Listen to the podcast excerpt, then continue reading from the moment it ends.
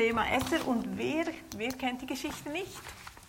Ich spreche natürlich Hochdeutsch wegen den Menschen, die Übersetzung erhalten. Ein junges jüdisches Mädchen aus einfachen Verhältnissen die Königin wird und dabei ihr Volk retten, retten muss vor einem völkermordenden Despoten. So ganz kurz, um was es da geht bei Esther. Aber geht es euch wie mir? Weil mit Esther irgendwie, mit dieser Figur bin ich nie so ganz warm geworden. Warum scheint es okay zu sein, dass ein junges Mädchen sich einem, deutsch gesagt, hurenden König hingeben muss, damit das jüdische Volk gerettet werden kann? Hätte Gott da nicht irgendeine andere Lösung finden können? Martin Luther sagt dazu, ich bin diesem Buch Esther so feindlich gesinnt, dass ich mir wünschen würde, dass sie überhaupt nicht existiert. Denn sie judiasieren, also unter jüdischen Einfluss bringen, zu sehr und haben viel heidnisches Unanständiges. Immer wieder wird betont, dass im Buch Esther nicht direkt oder über Gott gesprochen wird.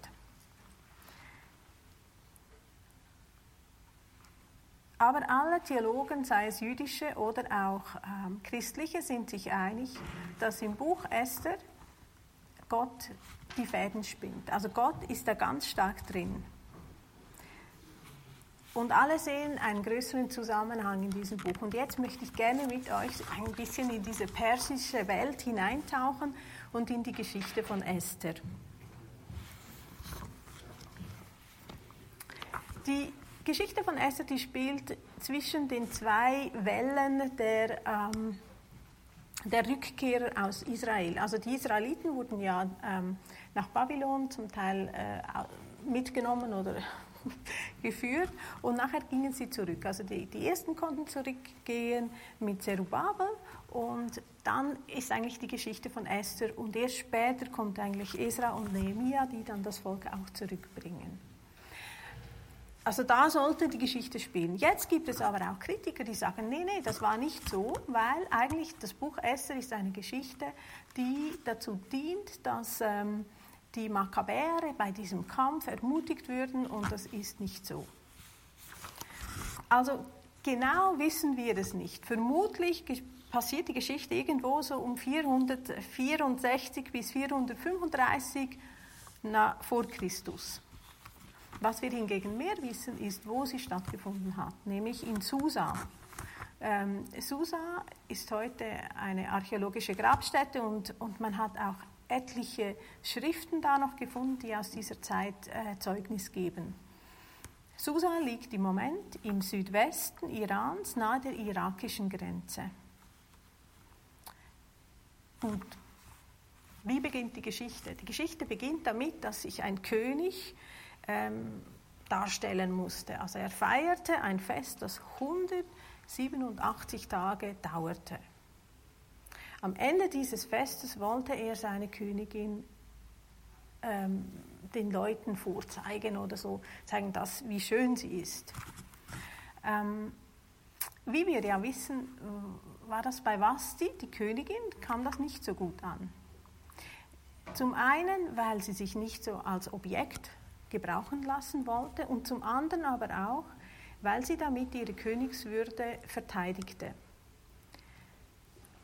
Was ich ganz schön gefunden habe zu lesen war, dass in dieser Zeit die Frauen hochgeachtet waren. Also die Frauen waren den Männern ebenbürtig. Sie konnten Landbesitz haben, sie konnten Geschäfte abwickeln und die Königinnen konnten auch eigene Ratssitzungen abhalten. Das war im Persischen Reich so, aber die Nachbarländer, da war es mehr, ähm, da hatten die Frauen weniger Rechte. Und so wurden die persischen Männer oft ein bisschen verspottet, weil sie den Frauen so viel Macht äh, zuließen und ihnen so viel Raum gaben. Daher ist es nicht verwunderlich, was dann passiert. Nämlich der König war ziemlich schockiert, als seine Königin dann sich da verweigerte. Und die Ratsherren haben beschlossen, das geht ja gar nicht. das wird die Stellung des Mannes im ganzen Reich ähm, verändern. Und so haben sie dem König geraten, dass er jetzt äh, die Königin loswerden soll. Also die Königin wurde schlichtweg einfach mal abgesetzt.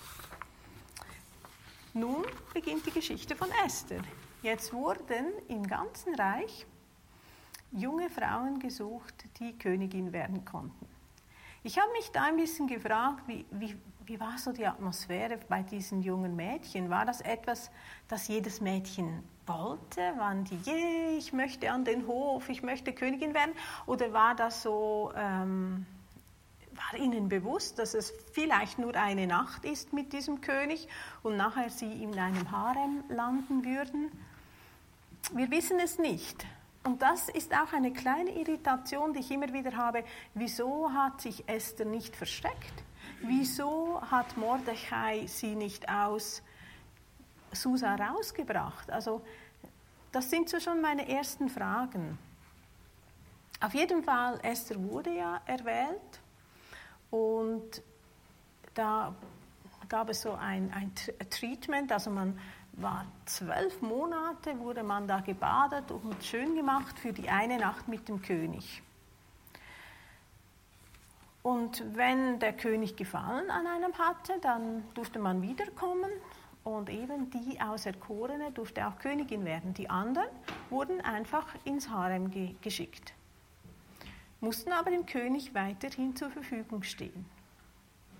Esther wurde somit Königin und erhielt ziemlich viel Macht, weil sie weil auch über dem Harem war sie Vorsteherin und eben wie gesagt, sie konnte auch politisch aktiv werden. Was zu erwähnen ist, ist so, also Mordechai hat ja dann Esther gesagt, Mordechai ist Esthers Onkel. Esther ist ja eine Weise, die bei ihrem Onkel aufgewachsen ist. Mordechai hat ihr gesagt, sag aber niemandem, dass du Jüdin bist. Also in dieser Zeit waren die Juden keine willkommene Gruppe, auch in, im Persischen Reich. Und was man aber aus dem ganzen Buch Esther herauslesen kann, ist, dass die Juden zu dieser Zeit sehr gut assimiliert waren.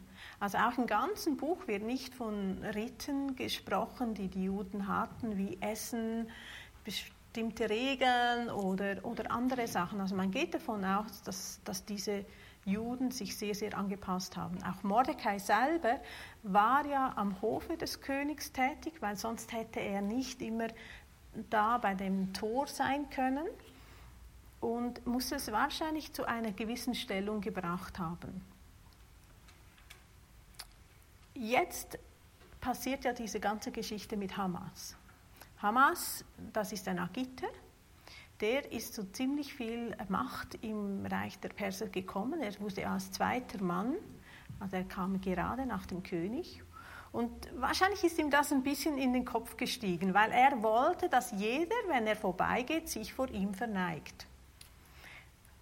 Und da hat die Assimilation von Mordechai seine Grenzen. Er hat nämlich gesagt, das mache ich ganz sicher nicht. Ich habe in einem jüdischen Kommentar von einem Rabbiner aus Deutschland so die Sicht der jüdischen, ähm, die Sichtweise der jüdischen Gemeinschaft auf dieses Buch ein bisschen mitbekommen. Das habe ich ganz spannend gefunden, weil der Grund, wieso sich Mordecai da nicht ähm, verneigt hat, hat einen tieferen Grund. Wie gesagt, Haman war ein Agiter also ein sogenannter Kanaiter. Und wie wir ja wissen, sind das so die Gegenspieler der Juden. Haman stammt, wie gesagt, aus dem amalekitischen Volk und die Amalekiter stammen aus, von Amalek ab. Und Amalek war der Enkel von Esau. Die Amalekiter kommen also, also aus der Linie von Esau. Also jetzt haben wir, gehen wir wie zurück in diese Geschichte von Jakob und Esau. Und wie wir viele von uns wissen, ist die Esau und Jakob sind ja Zwillinge. Esau ist zuerst geboren, dann wurde Jakob geboren. Und Jakob hat sich ja das Erstgeburtsrecht erschwindelt mit einem Mal und sich dann auch der Erstgeburtssegen erschwindelt. Und das konnte natürlich Jakob nicht so, äh, Esau nicht auf sich beruhen lassen, weil das, das Ganze war ja dann weg von ihm und er wollte er Jakob umbringen, damit alles wieder auf ihn zurückfällt. Jakob ist ja dann geflohen, aber nach einigen Jahren ist er zurückgekommen. Um Frieden mit seinem Bruder zu schließen, hat er sich siebenmal vor Esau verneigt, zum Zeichen, ich gebe dir das Erstgeburtsrecht zurück. Im Erstgeburtsrecht beinhaltete das auch, dass man quasi der Oberste im Volk war. Man war der Stammvater, man war der Patriarch. Und so hat eigentlich Jakob wieder Frieden gemacht mit seinem Bruder, indem er das Erstgeburtsrecht zurückgegeben hat, aber nicht den Erstgeburtssegen an und für sich. Das ist eine alte Geschichte, diese zwei Männer immer noch beschäftigte, weil Mordecai hat damit argumentiert, ich beug mich nicht vor dir nieder, weil ich komme aus dem Stamm Benjamin. Als ich eben Jakob vor Esau niedergeworfen hat, war Benjamin, Benjamin noch nicht geboren.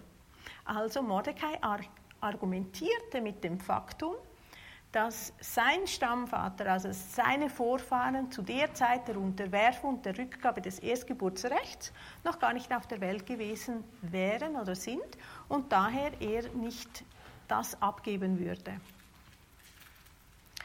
Im 1. Mose 27, 29 steht, Völker werden dir dienen, Nationen sich beugen vor dir, du wirst ein Herr sein, sein deiner Brüder, die Söhne deiner Mutter werden sich vor dir verbeugen. Das ist, was über Jakob gesagt wird.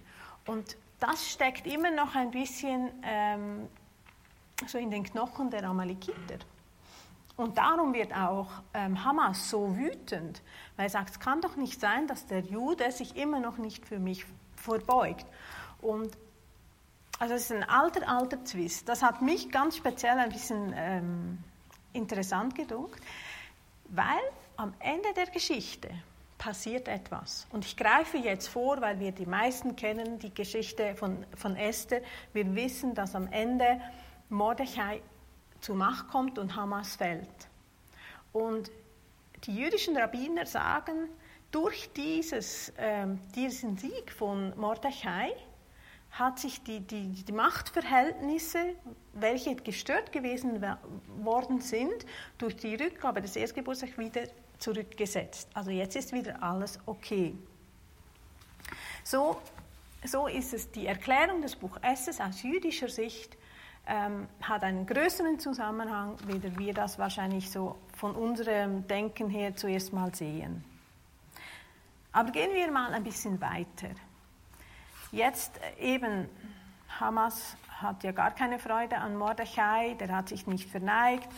Ähm, Mordechai, äh, Entschuldigung, Hamas hat sich ja dann ähm, vor den König gestellt und gesagt, das geht ja gar nicht, jetzt sollen alle Juden ausgerottet werden. Spannenderweise ähm, macht Hamas das nicht einfach so und sagt, ja, morgen bringe ich alle Juden um, sondern er wirft ein Los, er setzt ein Datum.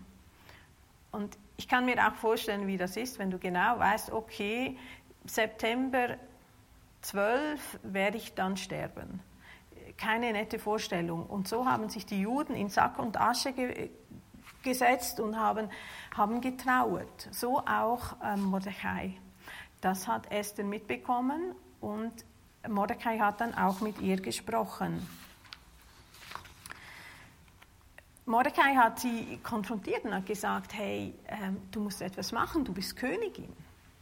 Und offenbar musste Esther ein bisschen gezögert haben weil Mordechai hat dann ganz klar zu ihr gesagt, hey, ähm, du bist für das vermutlich ähm, erwählt worden. Aber ich sage dir eines, wenn, wenn du das nicht machst, wenn du dich nicht zu deinem Volk bekennst und eine Rettung bringst, Gott hat einen Weg für uns, auch wenn es du nicht bist.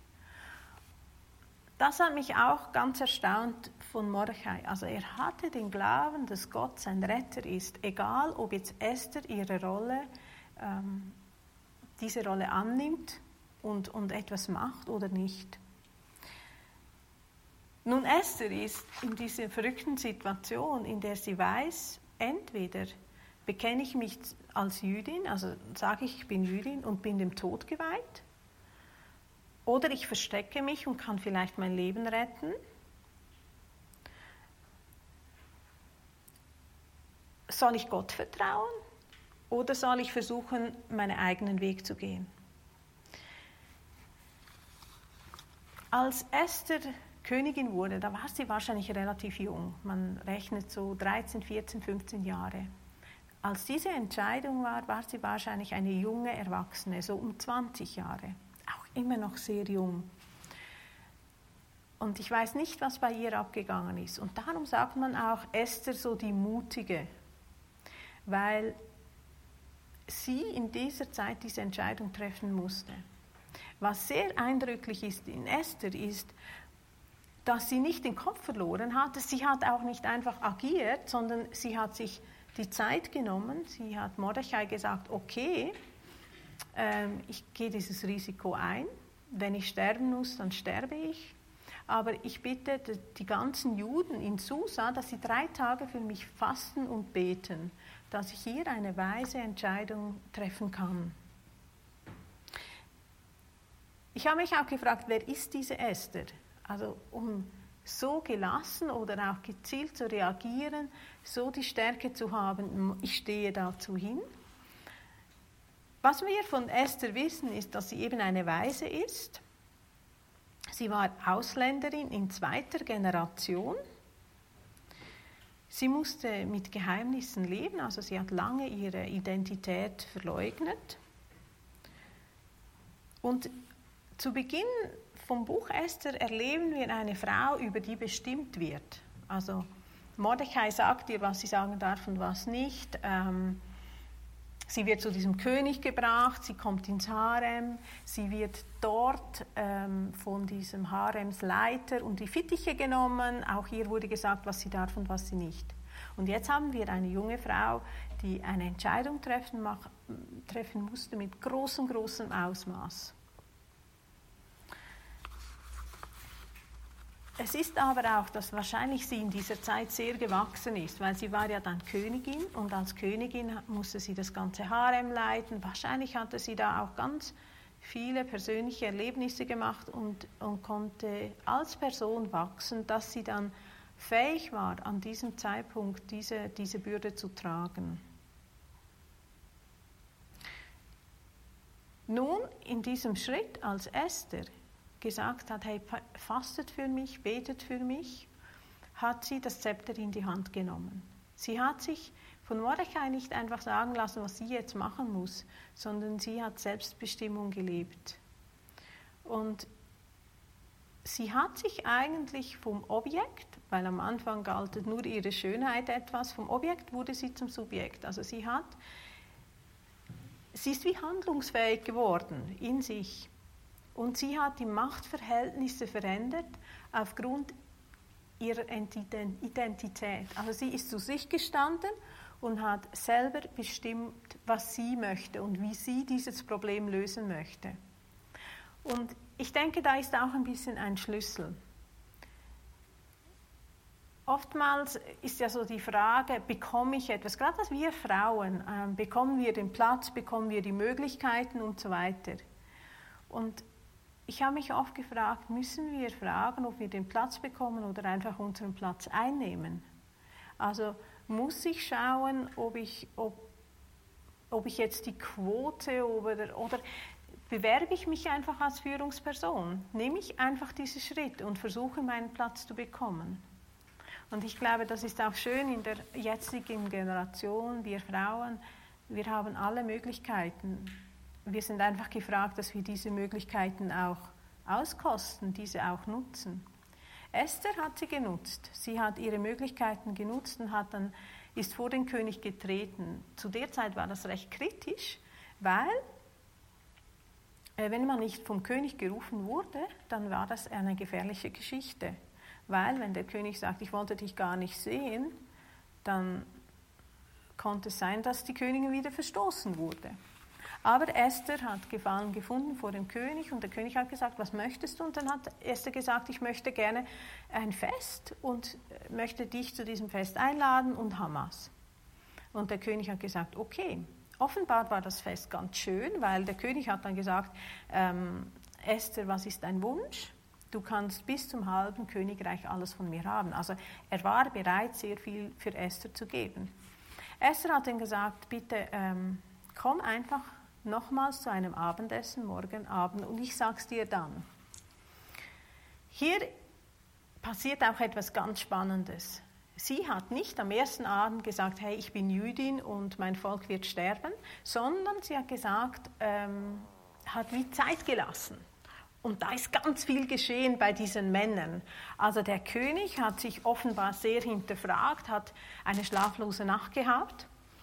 Und Hamas auf der Gegenseite, der war so fröhlich und froh, dass er jetzt eingeladen wurde, dass er noch im ganzen Flash ist er dann nach Hause gelaufen, dann hat er wieder Mordechai gesehen und hat gesagt, nein, das kann ja nicht sein, jetzt ist er immer noch da und hat mich immer, sich immer noch nicht von mir verbeugt und hat sich da gerade ziemlich aufgeregt, hat nämlich sofort einen Pfahl errichtet in seinem Garten zum Versuchen dann Mordechai am nächsten Tag da aufzuspießen und hat dann Fest gefeiert mit seinen Freunden, weil er gefunden hat, so, ich bin so großartig, die Königin ähm, Esther will mich nochmals einladen und hat so seinen Erfolg gefeiert.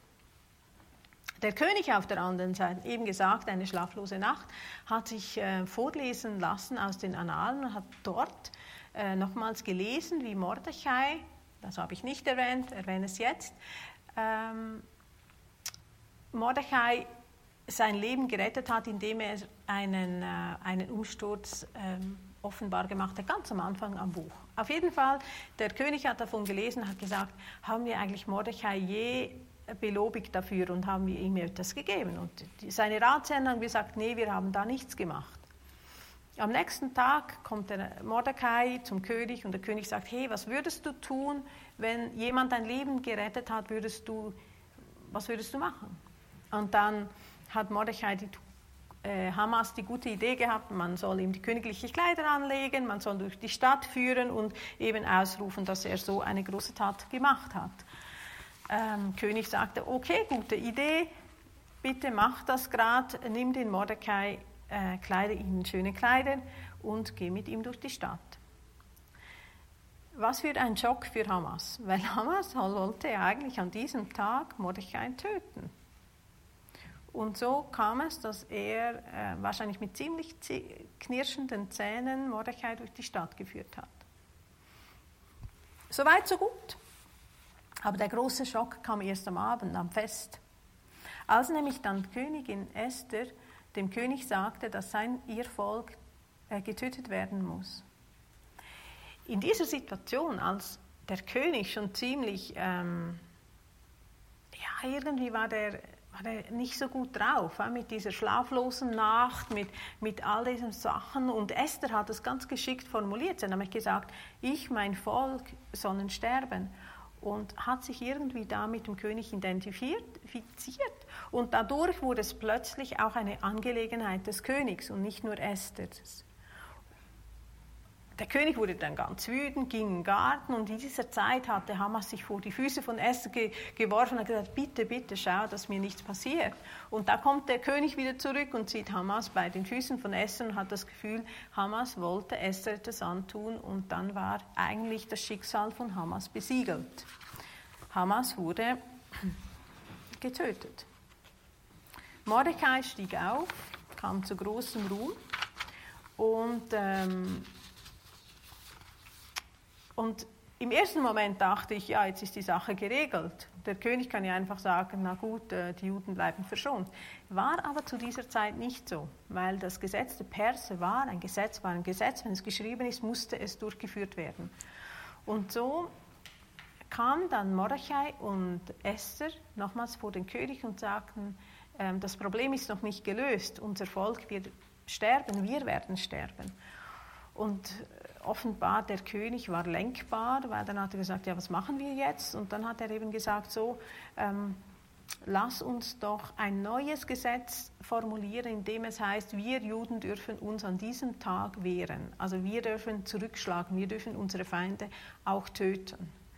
Der König hat das erlassen, also es gab wahrscheinlich dann ein ziemliches Gemetzel, weil in Susa alleine wurden am ersten Tag 500 Menschen getötet und alle Söhne Hamas. Und Esther offenbar unterdessen nicht scheu, nochmals vor den König zu kommen, hat gesagt, gib uns noch einen Tag und dann wurden nochmals irgendwie 300 Leute getötet. Also das war dann ziemlich eine Geschichte. Also die Feinde, die Juden wurden im Persischen Reich ziemlich ausgelöscht. Mordechai ist zu großem Ruhm aufgestiegen und von Esther hören wir danach nicht mehr viel. Offenbar ist die Königin geblieben. Das ist so die Geschichte die Geschichte von Esther. Und was will uns diese Geschichte sagen? Und wieso irritiert sie? Die Geschichte ist, Gott hat, hat nicht unseren Erwartungen entsprochen oder nicht meinen Erwartungen entsprochen. Also sie, er hat nicht jemanden gefunden, der perfekt war, um das jüdische Volk zu retten. Er hat auch nicht eine Geschichte formuliert, in der die, die Protagonisten so ähm, perfekt waren oder alles gestummen hat, sondern er hat in einer Geschichte durchgearbeitet auf Wege, die eigentlich unperfekt sind, die nicht schön sind. Also wenn ich mir vorstelle, ein 13-, 14-jähriges Mädchen muss sich da in einen Harem begeben, sich dem König dann schaudert es mich. Und ich denke, wieso ist das möglich? Wieso kann Gott das zulassen? Wieso hat er keine anderen Wege? Urs hat vorhin den, den Würfel gebracht als, als Sinnbild, etwas geschieht, etwas passiert. Und ich denke immer, wir wissen oft nicht, wieso passiert etwas. Aber das Buch Esther zeigt uns, dass Gott durch alles durchwirkt. Dass Gott das Geschick in einem größeren Zusammenhang sieht und auch Sachen macht. Ich frage mich oft in meinem Alltag, wieso möchte Gott, dass ich jetzt da bin oder wieso mache ich das? Ich hatte einen Jobwechsel, ähm, hat neue Möglichkeiten geschaffen, hat auch Herausforderungen gebracht und ähm, im Moment arbeite ich gerade auf einer Notfallstation und eines Abends war ich da und eine Frau hatte eine ganz schlimme Diagnose bekommen und wollte die letzte Ölung. Und ich habe dann geguckt, dass ein Priester kam, ihr die letzte Ölung gegeben hat. Und ich habe mich dann so gefragt, war es wichtig, dass ich an dem Abend da war? Weil ich als, als ja, vielleicht einfach mir das auch ganz nahe war und mir auch ganz wichtig, dass sie das erhalten hat. Also ich denke immer wieder, wir werden so in Situationen geworfen, in Umstände und, und Gott hat ein viel größeres Bild.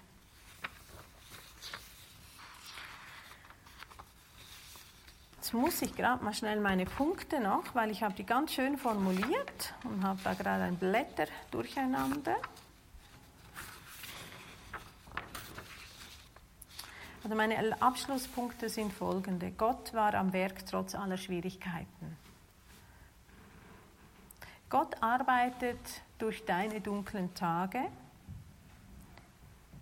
Dein, deine Treue ehrt er und gebraucht er.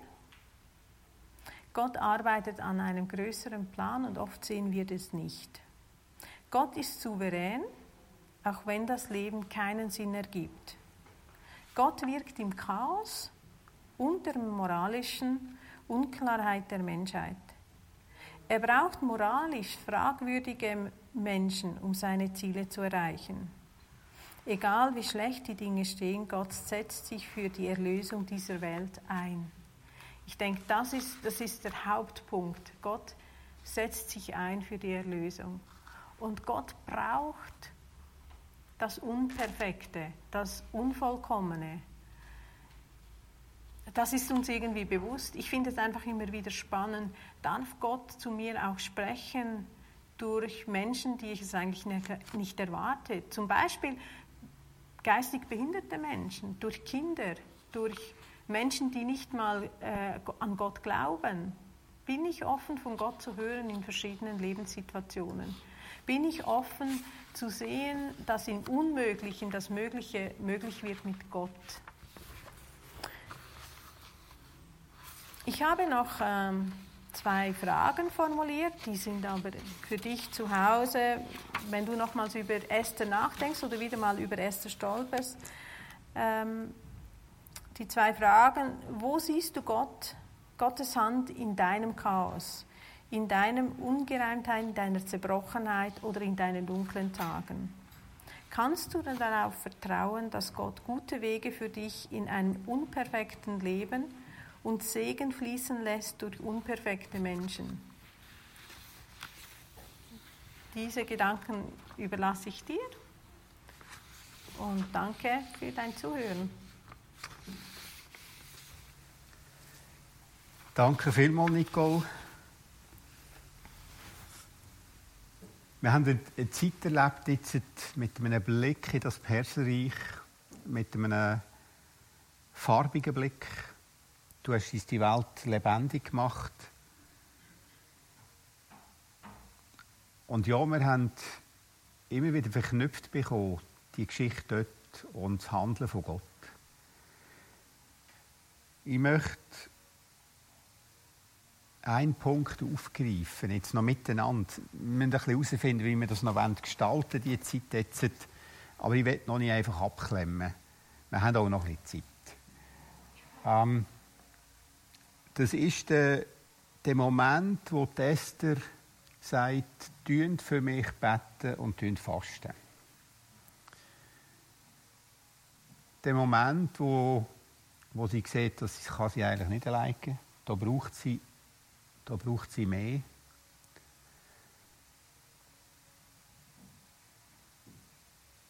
Jetzt frage ich einfach dich mal zurück, Nicole. Hast du auch schon vielleicht gerade der Letzte gesagt, betet für mich, tun für mich fasten. Ich muss jetzt einen Entscheid fällen. Also, ob ich andere ja, gefragt habe? Ja, ganz klar. Also, ich bin ja in einer Gemeinschaft und wenn etwas ansteht, dann teilen wir das in der Gemeinschaft. Oder auch ich schreibe, hey, jetzt ist gerade ein bisschen da und da, steht da und was, was wird, was soll. Mhm. Du hast darum so als etwas Besonderes herausgestellt, oder mir ist so als etwas Besonderes übergekommen. Und ich denke, es sollte etwas Alltägliches werden. Für uns in der Gemeinde. Betet für mich. Das mit dem Fasten ist ein, ein schwieriger Punkt. Ich glaube, die Bereitschaft, für jemand anderen zu beten, das, das können wir fast wie gehen. Ich glaube, das ist wirklich so. Man kann ja schnell, würdest du für mich beten? Selbstverständlich. Würde ich für dich beten? Selbstverständlich. Das ist wie klar. Das mit dem Fasten ist ein, bisschen ein anderes Thema. Hast du schon jemanden mal darum gebeten, dass er fastet? Nein. Nein. Es geht wirklich weit, aber wir haben mindestens eine Geschichte, die das mhm. Als, ich weiß nicht als selbstverständlich, aber doch als, vielleicht ist es eine, eine Frage vom Gewicht auch von der Intensität, die sie gewünscht hat von, ihren Glaubens, von ihrer Glaubensfamilie, von ihrer Glaubens, jüdischen Glaubensgemeinschaft. Oder Tragweite. Wie? Tragweite, oder? Ich meine, es ist um das ganze Volk gegangen. Also, ähm, ja, ihr dürft mich auch mal, ihr dürft mich auch bitten, zum Betten für euch. Und äh, wenn es Tragweite hat, würde ich vielleicht sogar auch mal einen Tag fasten. Einen halben oder einen ganzen. ähm, das kann man dann wie abmachen miteinander. Aber es ist mir recht ernst und ich glaube, das ist, äh, das ist weiter verbreitet als nur bei mir. Ich bin da nicht besonders. Nutzen wir doch das als Gemeinschaft. Füreinander einzustehen, sei es vor so einem Entscheid, wie es Esther hatte, oder weil man einfach sonst vor Herausforderungen steht, wo man nicht über den Rand hinein sieht.